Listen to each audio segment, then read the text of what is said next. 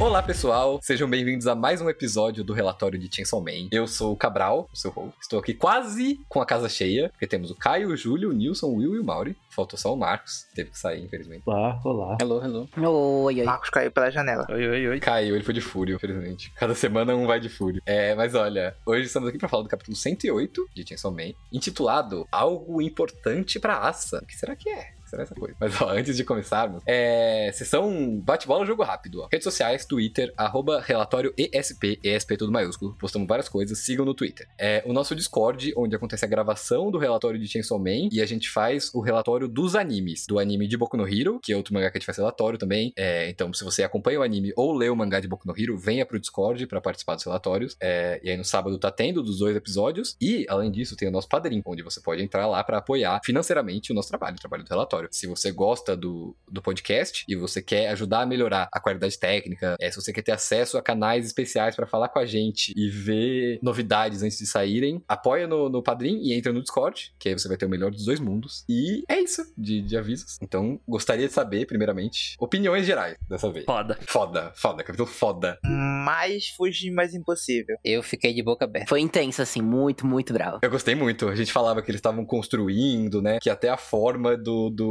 Fujimoto fazer os capítulos serem semanais tava ajudando a criar essa expectativa para o momento em que alguma coisa ia acontecer. E eu acho que esse é um dos momentos. Não sei se a grande culminação é. É, não acabou, não acabou. Sim, não me parece ser definitivo também. Não acabou nem o ritmo semanal e nem esse confronto aí na escola. Então vai ter mais coisa. Mas esse foi um baita capítulo, né?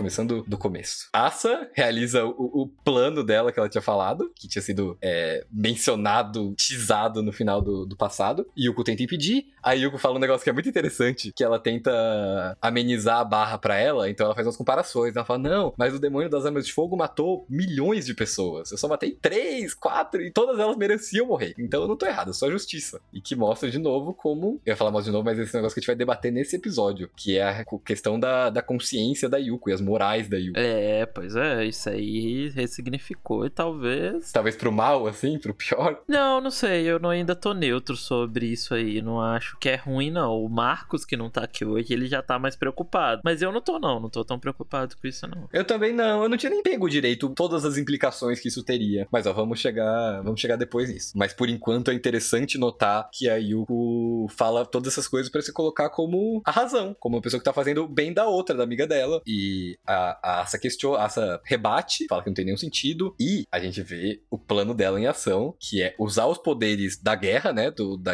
da Yoro, pra tocar em algo que é dela, que nesse caso é o uniforme, e falar o nome da arma que ele vai se tornar, que é a, a, a espada muito, muito forte de uniforme escolar. Muito foda. Não dá. E é, é muito forte, literalmente. Mano, e aí faz essa espadinha que parece um uniforme, que tem o lacinho, os botãozinhos, e a parte de baixo parece a saia, assim. É- Mano, é, é, é um ótimo design de, de arma, mano. É muito massa. Review de como funciona o poder da Demônio da Guerra. Que é, a gente não sabia que ela precisa literalmente tocar. Não tinha nada confirmado, né? Que ela precisa necessariamente. Ah, mas já dava pra saber que era meio. É, sim, sim, agora tem a explicação certinha. A gente já sabia que quanto mais sentimentos envolvidos, mais forte virava. E logo depois é, é falado também, né? Já adiantando um pouco, que esse uniforme tem um, um valor emocional pra Mitaka, porque ela recebeu da mãe antes dela morrer, daquele jeito que a gente viu envolvendo o demônio do tufão e etc. Então faz todo sentido e é muito legal. É, primeiro que essa página é muito legal e é muito legal que ela tá é, de sutiã e calcinha, mas não tem nada de sexualizado, né? É uma página de ação, assim, de, de pose. Não, eu ia falar isso, mas eu acho que o Fujimoto ele tá fazendo o que ele faz desde o início de Chainsaw Man, que é provocar o, o otaku médio, sabe? Que tá esperando fanservice e coisa. Ele vai, é, ele vai entrar nisso de nudez, ele vai entrar nisso de, de falar sobre assuntos sexuais e tal, porque é um negócio que a gente não tem nessa demografia. Confia, mano quando se tem, é tão é, cartoonizado, eu acho que seria o nome, que nem parece real, né? Vira um negócio totalmente. vira outra parada, sabe? Exatamente. E meio que, que mancha a reputação, né? De, de, tipo, qualquer coisa que tenta fazer, você já fica um pouco com o pé atrás, assim, mas aí chega. Não, é que eu acho que assim, a minha visão do, principalmente do et que falam, é, que é o que acontece, é que eu acho que o Shonen, ele é uma. Ele, na maioria das vezes, é uma fantasia e ele busta, né? Ele aumenta tudo. Todas as, per as personalidades elas são mais exageradas. Então, se tem um, um, brother que é ingênuo, ele é extremamente ingênuo. Do nível de ter o. Quando a gente fala, vem na cabeça exemplos na hora de ter o, uma mina pelada na frente do cara e o cara está tipo, oh, o que? O que está acontecendo? O que é isso? Oh, meu Deus. É, é, é. No Fairy Tail tem muito isso. Tipo, vamos cobrir assim, ele pega no peito da Lucy e fala, oh, seu bobão. É, exato. Tipo, é uma ingenuidade que não existe, saca? É impossível, assim, né? ia falar é. isso. Se falar que não existe, é. em algum lugar, mas, é. mas é uma é uma extrapolação que fica quase nesse nível, né? Tipo, é, nesse nível de, de... É, é tudo assim, né? Tudo no shonen ele é extrapolado para ser isso e eu acho que essas paradas são assim também, sabe? É por isso que eu nem vejo tanto problema, eu não vejo tanta problematização no It, igual quando eu acho que tem alguns que são sim problemáticos, não acho que vale a pena é, entrar nisso, porque é uma discussão bem maior, sabe? E sai do shonen também, né? E sai do shonen, sim, eu acho que é uma outra, normaliza certas coisas que não devem ser normalizadas e tal, e aí nisso o It eu acho que sim, dá pra gente começar a conversar em como é problemático, mas nesse, sabe, nesse tipo de tipo, ai, vamos vamos espiar é, as garotas tomando banho. Tipo, é meio zorra total das ideias, tá ligado? É, coisa mais infantil que tem. É, é, é, é, um negócio muito extrapolado pra. Saca? Tipo, é, é quase um esquete, sabe? É, bobão, assim. É, vai... Tem o negócio do nariz sangrando, né? Tem várias coisas, vários símbolos que são muito restritos a, a eti japonês, que é o nariz sangrando, as coisas, tipo, seu idiota, e dá um tapa e sai voando. Oh, é muito cartunesco mesmo. Sim, exatamente. Então eu acho que é, o que o Fujimoto faz, que eu acho que é a proposta dele com o Chainsaw Man, é que ele pega essas coisas que acontecem e ele traz pra ótica dele e é ele contando do jeito dele, pela ótica dele, pelo filtro dele. Então eu acho que ele traz muito mais pra próximo, igual você falou, tipo, você vê pelo próprio corpo dela, não é exagerado, saca? É, a, as próprias peças que ela tá vestindo também não é, você não tem um exagero, é bem... O ângulo do desenho. O ângulo do desenho também é bem. Ele flerta muito com isso. Então eu acho que ele provoca é, o, o, o leitor médio de Shonen e ele deixa até esse pessoal desconfortável. Eu acho que o Fujimoto é isso, meio, sabe, The Office, a série, quando a gente. que, que deixa a gente desconfortável em algumas situações. Você fala, meu Deus do céu, como isso tá acontecendo. Então eu acho que essa é um pouco disso que o Fujimoto ele procura e ele consegue com Chainsaw Man, mano. Sim, e é muito contrastante com o que a gente costuma ver até em desenho. Porque sempre tem aquele peito enorme voando, assim. Aqui na, na Mitaka dá pra ver até a costela dela, assim, de, tipo, porque ela é muito magra. E ele desenha até isso. Ele faz, tipo, questão de retratar todo, retratar como ela seria mesmo, de fato. Pegar a roupa mais normal possível. E eu acho que também o. Não só a parte da Mitaka, né, ser mais natural, seja a corpo da Mitaka, seja a situação que ela tá fazendo isso. Os personagens ao redor dela estão agindo também de uma forma um pouco mais natural do que um, um shonen padrão faria, né? A, a, a meio que fala assim: nossa, não faz isso, não tem nada a ver, não vai dar certo. A Yoko, é, a Yoko depois vai falar pra ela se vestir, a Yoko meio que tá falando, não faz isso, tipo, que coisa aleatória que você vai fazer, sabe? Então, é, são reações bem humanas, né? Mas eu acho que é isso que ele procura, sabe? Eu acho que ele procura, ele sabe muito bem pro público que ele tá fazendo, e eu acho que quando ele faz essas coisas é meio para deixar esse público desconfortável. Uhum. Sim, sim, sim. É para mostrar, é, é por isso que eu acho que Chainsaw Man, é, dependendo de como ele for, e eu acho que ele tem grande potencial disso, ele vai fazer uma coisa que que eu acho que a maioria dos shonens não consegue, que é transferir e fazer essa ponte de fazer o leitor shonen começar a ler outras coisas mais maduras, sabe? Fazer essa ponte do, do shonen pro seinen. Porque não tem isso. Não, é, é muito doido o shonen ele ser exatamente é, a maioria deles, né? Ser isso que a gente tá descrevendo com algumas mudanças e o seinen ser outra parada, sabe? Sim, você para pra pensar que, tipo, o leitor médio do Fujimoto pode fazer assim, começar com Chainsaw Man, vai pra Fire Punch, quer conhecer mais, pega os one-shots, pega Look Back, vê que, sei lá, o Asano recomendou Look Back. E termina lendo Boa Noite Pum Pum. Perfeito. É, exatamente. Pega alguma outra, pega o Urasawa, sabe? Uhum. Sim, é muito legal. É foda, é legal, é legal isso. Eu acho muito legal. Eu acho que ele faz isso desde o começo. Ele não tá nem aí. E eu, eu admiro muito isso. E, cara, é, é isso. Pra mim, provocar o otaku sempre vai ser bem-vindo. Perfeito. Façam mais, autor. É, e é muito engraçado que a gente vê a reação da, da, da Yuka. Ela fala, poxa, o que que você tá fazendo? E aí... e, e comparar... Diga, diga. É, é, justa- é justamente a reação que ela tem no final do último capítulo, né? Ela já tinha visto isso, lido a mente dela e fala, meu Deus, não vai fazer isso. Ela lendo a mente, ela, ela vai ler a mente da, da Asa e tá lá, ficar pelada. Ela fala, não, porra, o que você tá pensando? E Isso se relaciona muito, se relaciona muito com o que o Caio falou também, da história tá sendo continuada a partir disso, né? Por mais que tem toda essa parte que o, que o Mauri trouxe explicando agora, a história ainda tá continuando, né? Então não tem nenhuma pausa, assim, de, do acontecimento, ainda continua sendo a luta entre as duas. E a reação que a Yuko tem, que a Yoru tem, fazem parte disso, dela ter feito esse, essa espadona do uniforme dela. E tem uma parte que é muito interessante também, que vem logo depois, que é o discurso dela sobre a visão que ela tem das próprias ações. A respeito de, de consequências e efeitos no macro. Que ela fala, se eu virar um exemplo, tipo, se o meu ataque aos bullies for uma coisa que vai repercutir, vai gerar um- uma apreensão, né, no que diz respeito ao bullying. As pessoas vão parar pra pensar duas vezes antes de fazer, é, e eu vou estar fazendo bem, eu vou virar um símbolo da justiça que nem o Chainsaw Man. Aí ela fala isso, e sim, faz um efeito dominó, e a Asa, tipo, passa a ficar confusa. Ela fala, o que, que, que você tá falando de Chainsaw Man? O que, que ele tem a ver com isso? É, e aí entra a questão que a gente tava falando um pouco antes, que queremos entender melhor, que a, a, a Yoro pergunta pra Yuko o que, que ela deu em troca no contrato, porque, né, tem, tem duas partes envolvidas em qualquer contrato, e ela diz que ela não deu nada, ela só recebeu. Ela recebeu, tipo, junto com o poder, ela recebeu um coração que brilha com justiça. Isso aí me fez pensar que ela tá sendo controlada. Sim, eu também acho que sim. É, pelo jeito que ela fala, né? De falar que é um coração brilhante, que ela recebeu essa.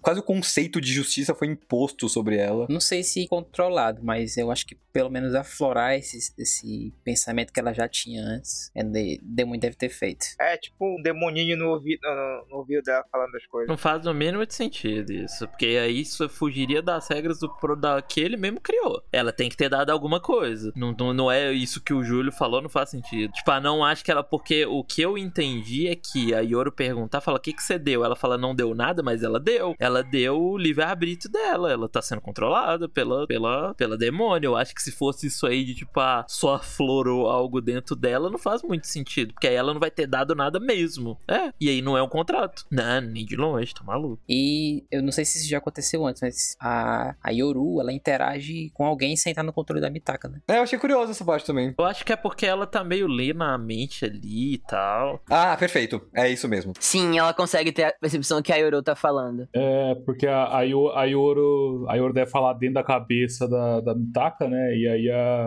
E a Yoru tem conhecimento disso, então ela só fala, né, também. Porque eu acho que ele vai até definir isso. Eu acho que assim, quando você faz um contrato, você dá algo e recebe algo. A gente viu isso pelo primeiro Chainsaw Man todo. Agora, quando tem isso aí de ah, não dei nada, eu acho que realmente o demônio se aposta de você, velho. E faz sentido para pra analisar. Porque ele meio que engana a pessoa que contrata, né? É, ela acha que ela saiu totalmente na vantagem, saiu por cima. Sim, sim. É tipo sair de coração aberto pra coisa, mas no final das contas, por você não dar nada, você tem. Você é, contro- é controlado, né? Você tá posto numa situação de, de submissão. Que irônico, o demônio da justiça faz algo que não é justo. Mas o que, que isso diz sobre a nossa análise da personagem nesses últimos relatórios? Cara, então, aí entra a minha preocupação e a do meu mano Marcos, que não tá aqui, e que eu vou tentar representar ele, porque ele tava falando que realmente, se ela foi só controlada e a gente gente não tiver mais nada, ela vai ser meio. Assim, vai ser nada, né? Ela foi uma personagem que apareceu. Era uma pessoa boa que, infelizmente, foi tomada. É, vai ser muito preto no branco. Era uma pessoa boa que, infelizmente, é, sofreu um ataque, acabou sendo enganada por um demônio e morreu. Eu acho que seria legal, e talvez isso aconteça, a gente ter um pouco mais de, de backstory da, da Yu. Dela de aparecer mais o porquê que ela fazia isso, o porquê que. O que levou ela a fazer isso. Porque o Chainsaw, o ataque do. O ataque do morcego, que ela quase morreu, e o Chainsaw salvar ela, foi um gatilho que fez ela fazer isso. Foi, pra ela buscar poder. Então eu, a gente sabe que ela também, ela fala, né? É um negócio que passa despercebido, mas é bom lembrar. Ela fala que ela também perdeu parente pro, pra demônio. E por isso que ela queria virar uma caçadora de demônio. Então eu acho que tem um gap aí que eu acho que ele pode preencher pra gente entender isso, sabe? Pra fazer ela realmente ser uma personagem.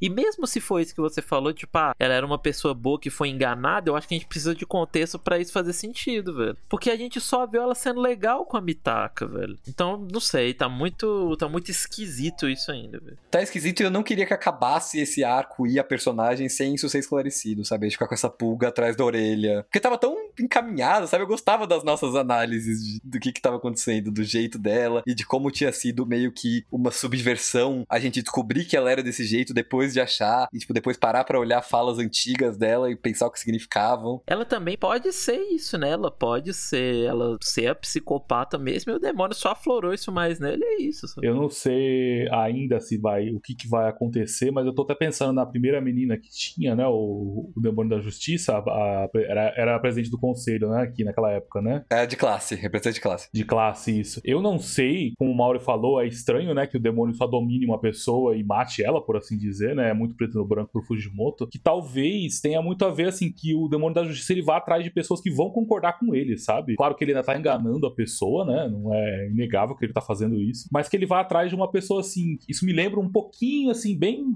superficialmente com o demônio do futuro, que, que, que teve contrato com o Aki lá atrás. Tipo, o demônio do futuro, ele basicamente ele queria ver as coisas que ele achava divertidas, né? É, no futuro, que ia acontecer, como por exemplo o Aki morrer pro Denji, né? Na época. E eu acho que talvez o demônio da justiça ele, ele faça uma coisa parecida. Ele fala assim: ah, você é uma pessoa que se, que se eu der poder, ela, você vai fazer alguma coisa divertida com esse poder, entendeu? Que eu vou te controlar, que eu vou te, eu vou te corromper com esse poder, por assim dizer, né? É, que talvez, por exemplo, se, ela, se ele desse pra Asa, a Asa não faria nada, porque a Asa é uma pessoa muito tranquila, muito boazinha, com uma moral muito, pelo menos até agora que a gente viu, né? Uma moral muito mais é, centrada, né? Então talvez tenha. É, talvez seja uma coisa assim, não de diversão especificamente. Pode ser que ela, o demônio da justiça tenha uma motivação um pouco mais séria, né? Na, do que em comparação ao do futuro. Mas que talvez tenha a ver com isso também, sabe? Tipo, ela, ele escolhe pessoas que ele sabe que dar o poder faz algum sentido, entendeu? Dá, e a partir disso, uma, tri, uma triagem, por assim dizer, né? Que ele, que ele faz. Mas, mas claro, é, um, é uma, uma especulação, né? Porque a gente não tem essa informação ainda, né? Só, só uma coisa que uma pergunta. No caso do demônio do futuro, ele pega o olho direito do Aki, né? Não, ele não pega, porque o Aki continua enxergando. Ele habita no olho. Eu não lembro se ele pega algo em troca. Eu acho que é até um choque do Aki, porque ele tava esperando meio abrir mão da vida e tal. É, falaram aqui no chat que não pega, não. Então é, tem precedente, de fato, para demônios que só querem o caos. É, pede pra habitar no olho direito. Uma coisa que me veio à mente agora que eu falando é que pode ser que o demônio da justiça ele meio que. que como é que eu posso explicar? Meio que pervertua, perverso, tipo, tornar perverso o senso de justiça da pessoa. Tipo, talvez a presidente de classe tenha aquele ódio à Mitaka, mas pelo senso dela, pela consciência dela, pela moral dela, ela não faria aquilo que ela tentou fazer, né? Que é tentar matar a Mitaka. E pode ter acontecido a mesma coisa com a Yuko. Uma, um, uma hipótese, né? Que ele meio que pegou o senso de justiça, meio que perverteu e fez com que era, fosse aceitável pra Yuko poder fazer isso, entendeu? Tirar os limites da própria pessoa, assim, com as ações, sim. É tipo, dar, um empurrãozinho pra uma coisa que a pessoa já queria fazer. É, talvez como o Barbosa e a Sophie falaram no chat, né, que a gente se confundiu, na verdade ele não, não é que ele dá o olho, né, que o Demônio do Futuro ele pede pra habitar no olho do Aki, né? É uma condição de qualquer forma. É uma condição. Então talvez o Demônio da Justiça, a condição dele seja uma coisa parecida, tipo, ah, eu quero estar tá perto de você quando você você executar sua justiça, entendeu? Assim, é. Mas aí ele não pode quebrar, eu acho, mano. Ele não pode manipular. Se for isso, é a Yoro, é a Yuko fazendo o que ela quer mesmo ali, sabe? Não, não, é o que eu tô falando, eu tô, eu tô dando alter- alternativas do que pode ser essa, essa condição que a gente não sabe ainda, né? Mas só discutindo o que pode ser, né? É que pô, eles não, pelo que eu lembre, quando eles falam disso de contrato, nem o demônio nem o humano pode quebrar. Então, se ele pediu pra habitar o olho, se ele controla o Aki, por exemplo, ele tá quebrando o contrato. E no caso da, da, da Yuki é a mesma coisa. Se é, é isso aí que você falar, ah, eu quero só estar próximo quando você fazer sua justiça, então ela não tá sendo controlada. Porque são duas coisas totalmente diferentes. Você está próximo e você está controlando a pessoa que está fazendo a justiça. Tá nebuloso. Eu acho que os próximos capítulos vão dar alguma resposta, porque ela. Ou talvez não dê resposta nenhuma. Ou talvez não dê resposta nenhuma, a gente fique com esse negócio até o, o fim das nossas vidas. Mas eu quero nem pensar nisso, velho. Quero que tenha resposta. Mas eu acho que as coisas que a gente levantou aqui são, são, são boas. Sim, dá pra se levar muito em consideração. É, e é legal ter essas possibilidades, né?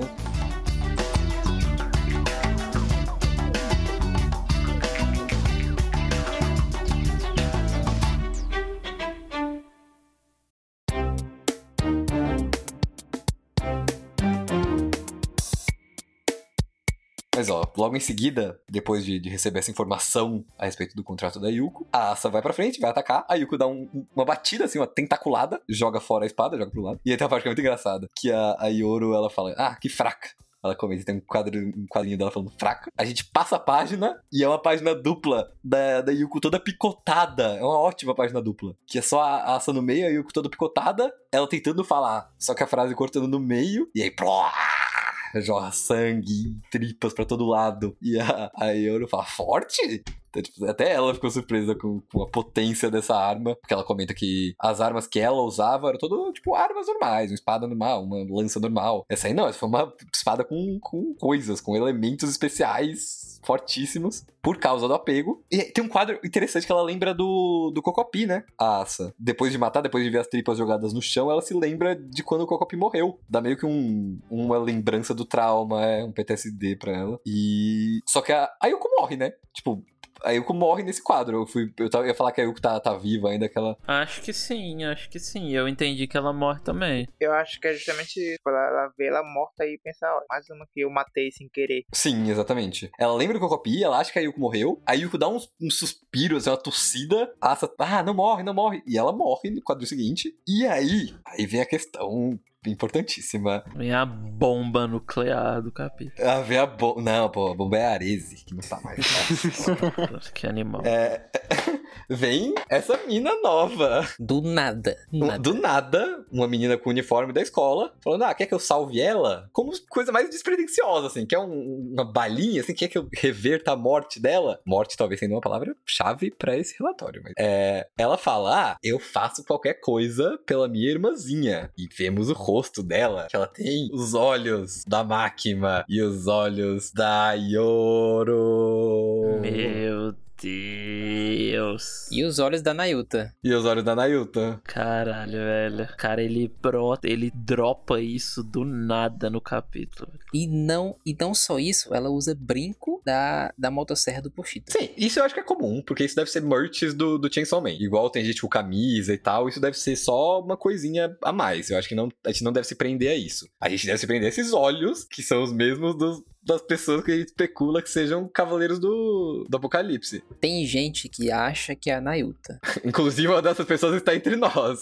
Não, quem, quem acha isso tá maluco. Vamos deixar claro. Quem é Quem esse, Will? tá Quem é esse, Quem Will? é esse animal que acha isso? Eu não vou, eu não vou dizer que é, eu não vou dizer que é impossível, porque enfim, né? Mas pe- pela lógica e passagem de tempo, não, não pode ser. Não é, não é. Tipo, o, o design é totalmente diferente. A passagem tem as- um trilhão de pintas na cara, que tem um negócio que é muito engraçado, que o Horikoshi fala na entrevista com o editor dele, que ele fala que quanto mais pintas, melhor. E que ele fala que tem que ter no mínimo sete. Horikoshi, no caso, Fujimoto, né? Ah, eu falei Horikoshi? Ah, é Fujimoto. Não, Fujimoto. Achei que fosse o Pode ser Horikoshi. Fujimoto. É, eu fiquei confuso. Crossover.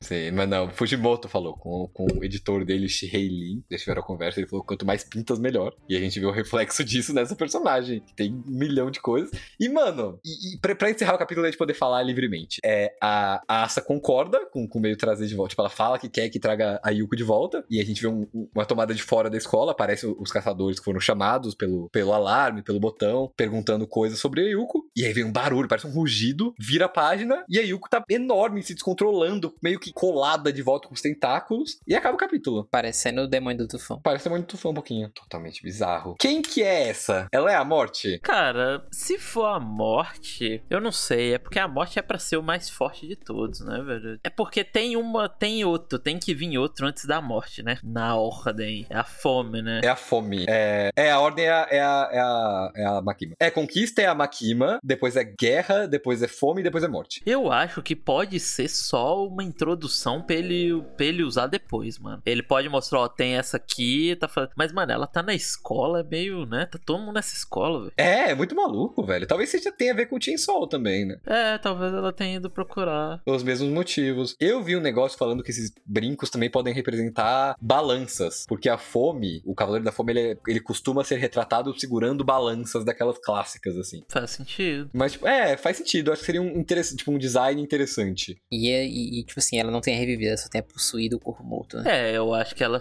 teria feito isso também, né? Tem o negócio de ter, tipo, crescido. Não, não foi só uma ressurreição. Foi tipo uma, nutri... uma certa nutrição. assim. Eu nunca vou entender isso aí dos Cavaleiros do Apocalipse, viu? A, a, é, a Makima, eu não sei se é ela mesmo que é o demônio. É bizarro, sei lá. Porque a Iora era aquele, aquele pássaro do capeta lá, É velho. verdade, é verdade. Aquele pássaro com o Rinnegan que a gente viu no primeiro capítulo, aquela coruja. Se tiver uma versão dessa da Makima demônio. É, o pássaro com esse olho aí, né? Sim, exatamente. Eu, eu acho uma, uma doideira pra, pra essa menina nova, seja ela morte, fome, acho que não importa qual que seja, é que ela parece muito mais experiente do que a, do que a Yoro, né? Assim, com o... Ou talvez, eu pensei uma coisa aqui agora, talvez aquele pássaro possa ser o demônio possuindo ele também, mano. Sim, que nem tipo os ratos da Makima, né, por exemplo. É, talvez, talvez o, esses cavaleiros eles não têm, eles sejam tão é, fortes que eles não têm uma forma física e eles sejam só essa, essa coisa, essa força que possui os outros, possui coisas, né? É só, tipo, é, é só o hospedeiro que, que, que usa, tipo, pra, pra se locomover e, e procurar o. Pera, mas a gente, a gente entra com aquele negócio que a gente, eu acho que a gente já discutiu aqui, que a Nayuta apareceu do nada, né? Ela meio que brotou, ela não foi possuída. Que ela não teria sido possuída, ela só nasceu naquele corpo. Não, o, o Kishibe fala que achou ela na China e só. Ah, achou? Ok, ok, é verdade. Eu achei que... Ela pode ter sido possuída também. Inclusive, por enquanto, a gente sabe que. Só sabe meio que o único nascimento até agora do entre os cavaleiros foi isso, que um é na China. Um surgiu na China, teoricamente, né? Eu acho que tá encaminhando pra ser isso mesmo, algum dos cavaleiros. Eu acho que, dependendo de qual for, vai dar pra especular. Eu acho que se for morte mesmo, que a gente falou, vai ser igual. é, a gente disse que vai ser bem lá pra frente, né? Que ele tá plantando agora meio que como um, um- um inimigo ao longo prazo. Porque eu não vejo a morte sendo introduzida agora e lidada já agora também. Ainda mais por esse negócio da ordem e tal. Cara, é que eu acho assim, vamos lá, eu, eu gosto muito de Chainsaw Man, sempre achei ele um, um shonen muito diferente, muito legal. Tem tudo isso que a gente falou nesse, nesse capítulo dele provocar, dele trazer todo esse lado mais sexual e tal. Só que, cara, eu acho que assim, se ele está começando a propor pra gente toda essa essa construção de mundo e essa construção de conceitos, eu acho que ele tem que dar um pouquinho mais de informação, sabe? Eu acho que as coisas é legal, eu gosto muito como ele deixa tudo muito, ele não explica muita coisa, a gente sempre fala isso, né? Tipo que o o Fujimoto ele não explica muita coisa, ele não tá afim de ficar explicando muito é, o funcionamento direitinho. Mas eu acho que se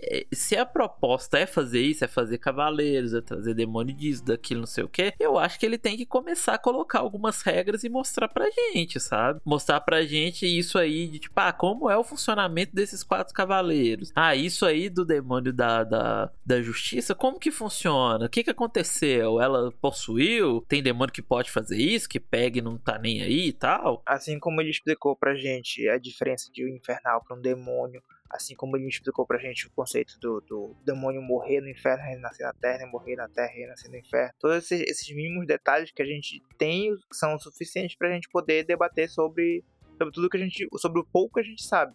E nesse caso do, do- dos Cavaleiros da- da- da- do Apocalipse, se for mesmo isso que a gente tá, tá, tá, tá, tá aparecendo, né? Pelo menos. É, a gente precisa também dessas mini informações para poder ter no que se basear e poder teorizar e poder pensar e poder, tipo, trabalhar em cima disso. É pra entender, eu acho também, eu, eu. Isso da Nayuta, tipo, entra nessa de tipo, ah, a Makima morreu, ela nasceu no inferno, mataram ela no inferno e a Nayuta nasceu. Foi assim? Eu não sei se foi, sabe? Pode ter só nascido assim do. Ter só possuído outra pessoa, sem passar pelo É inferno. lógico que eu acho que isso não afeta o andamento da história. Acho que ele tá muito mais interessado em temas do que em ficar, sabe, fazendo todas essas explicaçãozinhas e tal. Mas eu acho que se, se a proposta é ser um shonen maior, é expandir, é fazer uma história maior com mais personagens, com mais conceitos, ele tem que ter um pouco mais de, de boa vontade nisso, sabe? Eu entendo que nem. é, é, saiu uma entrevista recente, eu acho que ele fala que ele não gosta de explicar muitas coisas, né? Que ele gosta de deixar muito pro leitor. Eu entendo isso perfeitamente, mas, velho, pra gente ter o mínimo de entendimento do, do mundo que a gente tá lendo e como funcionam aquelas regras, a gente precisa saber das regras, né?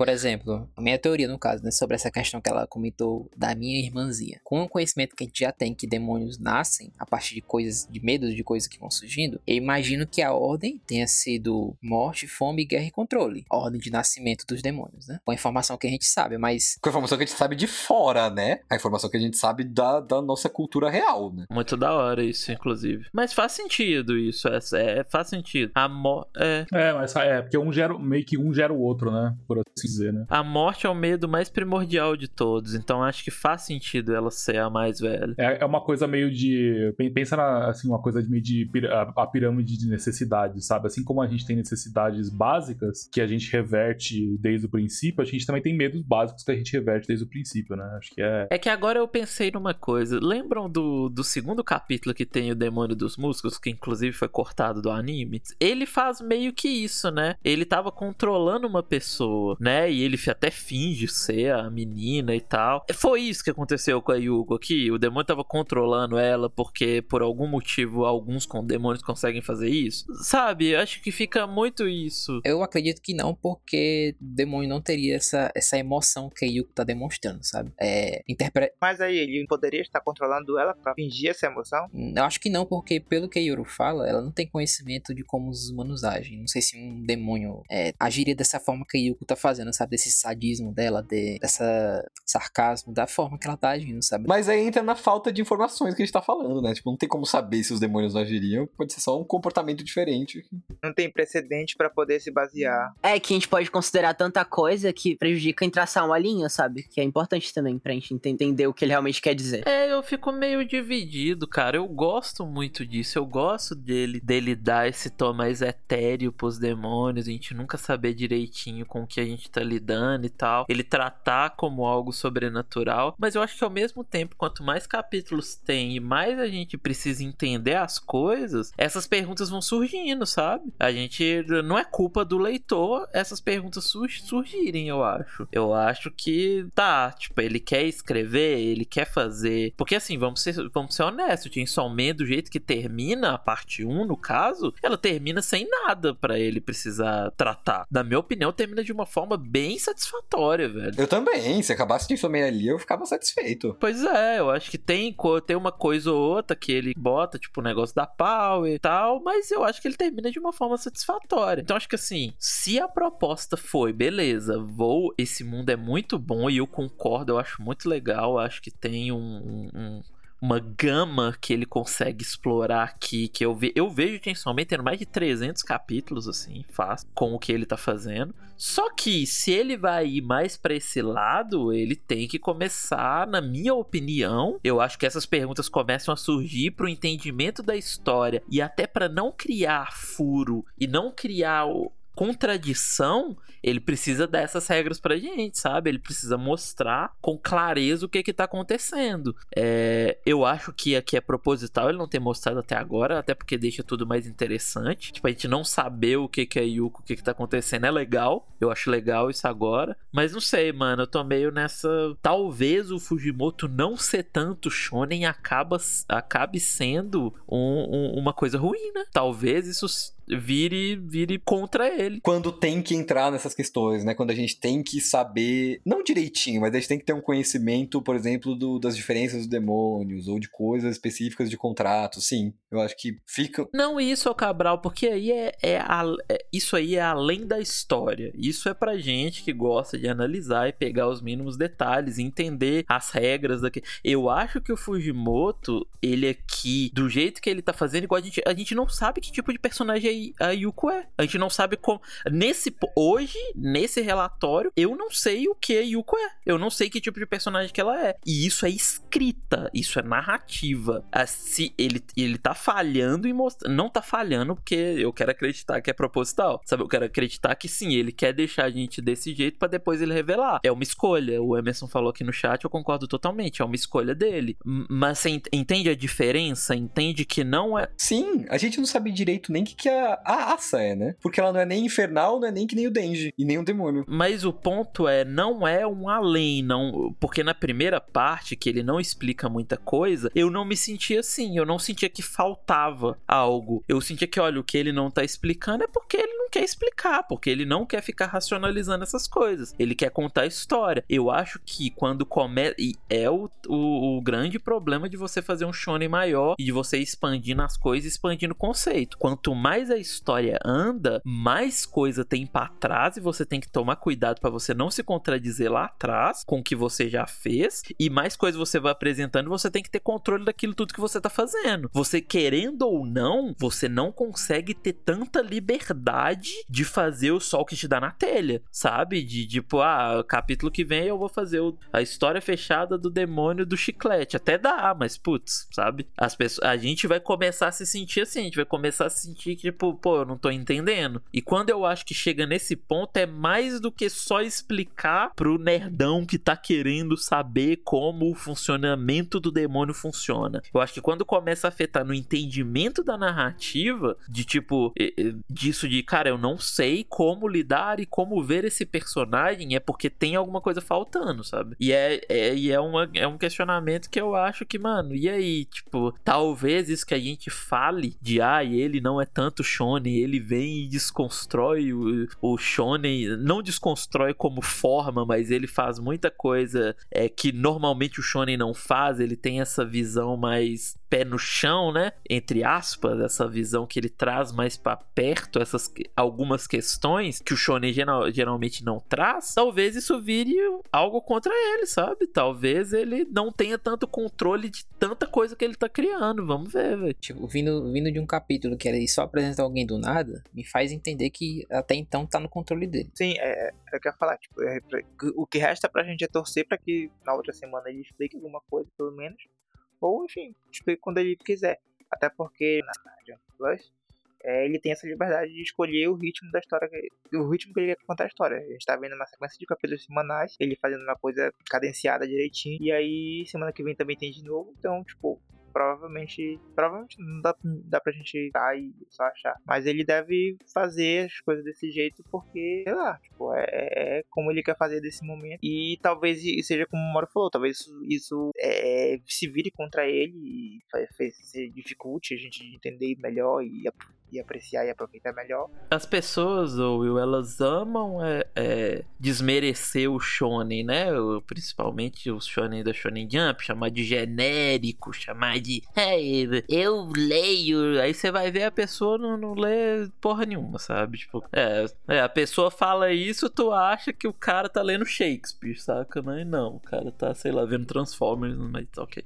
É, mas as pessoas, mas você tem que ter uma certa habilidade sim pra construir para construir o mundo certinho, pra fazer regras, pra ter uma gama. Shonen tem uma gama de poderes gigantesca que os caras têm que quebrar a cabeça pra pensar. Até o mais simples Shonen tem, sabe? Pensar em design de vários personagens e poderes diferentes, como os poderes se relacionam. Muitas das vezes o mundo é outro, né? Ou às vezes se o mundo é, é, o, é o nosso ou perto do nosso é diferente, tem muita coisa diferente, então tem que dar valor também pro cara que que, que sabe, saca lidar com tudo isso, lidar com o poderzinho. Tem que dar essa. E, e talvez isso, talvez o, o, Fujimoto chegue a um ponto que ele não saiba tanto lidar com o poderzinho assim, isso vire algo que a gente acaba não entendendo, né? Vamos supor, isso, cara, eu só tô. A gente já falou sobre o capítulo, eu tô só. Não acho que nada disso vai acontecer, não acho que. Saca? É, é só eu divagando realmente, mas vamos supor que uh, uh, é isso. A Yuko morre e ela nunca mais aparece na história e a gente nunca fica sabendo disso. Como você se sentiria? Incompleto, assim, que tá faltando alguma coisa. Literalmente com algo faltando. Acho, acho vazio, né? É, eu, eu também. Eu ficaria com vazio e eu, eu ficaria pensando, pô, e o, e o negócio do andar descalço lá? Foi só para desenvolver a asa, então? Tipo, foi pra asa ter alguém pra, pra Mitaka ter alguém pra ela conversar, alguém que se compadecesse com ela, e Yuko não foi nenhum personagem, então ela foi esse mob pra mover a trama e explorar a asa. Porque vamos pensar, a Arese, por mais que a gente não tenha tanto backstory dela, ela é uma personagem, né? A, a, a Rimeno que morre, ela é uma personagem, sabe? Quando ela morre, você sente. Então eu quero. A gente passou um tempo com a Yuko, né? Eu quero ver, eu quero ver como vai ser, eu quero ver como ele vai lidar com isso. Olha que, que curioso, a gente tá aqui pedindo justiça pra Yuko. foda. foda. foda, Não sei, é aquilo que eu falo, é muito difícil conversar sobre Chainsaw Man tentando entender o que que tá acontecendo. Ele pode chegar no próximo capítulo e fazer uma parada totalmente que a gente não espera, contar algo que a gente não tá, sabe? Fazer a gente ver o que ele tá planejando e o que ele quer contar pra gente. Então, tipo, não, não, não pegue nada disso que eu falei e fique com isso na cabeça. É só opções. É sempre assim, né? Não é o que você precisa falar, mas é, é bom, né? É bom deixar. Isso, isso é a, a, magia do mangá semanal, né? Pro bem ou pro mal, a gente nunca sabe o que vai acontecer. É legal, é legal. E pode sempre quebrar a cara. Sim, é legal, é muito legal. É, é o que é legal de acompanhar, né? E eu acho que, apesar de eu concordar com você, Mauro, assim, de que o Fujimoto talvez não tenha essa experiência no, no poderzinho, né? Por assim dizer, ele pode se perder nisso. Eu acho que ao mesmo tempo a gente vê como é que ele é um bom autor quando ele tem. Quando você já consegue ver coisas que podem se encaixar ali para fazer as explicações, né? Então, por exemplo, o fato da, de, de alguma forma essa personagem nova ter revivido a Yuko já serve. É, tem um buraco aí para você desenvolver a Yuko de novo, né? Ela não simplesmente morreu e acabou personagem, né? Então, ao mesmo tempo que eu, eu concordo com você, é uma coisa que você fica assim, nossa, será que vai ser só isso, né? Será que ele não vai deixar isso mais explícito? Mas ao mesmo tempo ele tem alternativas, né? Não é um negócio que ele teria que inventar uma coisa do nada agora, né? Para conseguir não cair esse buraco, né? Então acho que ao mesmo tempo que tem que, tem que se pensar, né? Tem que falar, nossa, será que é só isso? É, as alternativas existem, né? Uhum. Com certeza, é muito cedo, tipo, não, eu, eu trago só como discussão mesmo e pra gente ver o que vai acontecer, não alarmante, tipo, ah, Chainsaw Man está horrível. Não.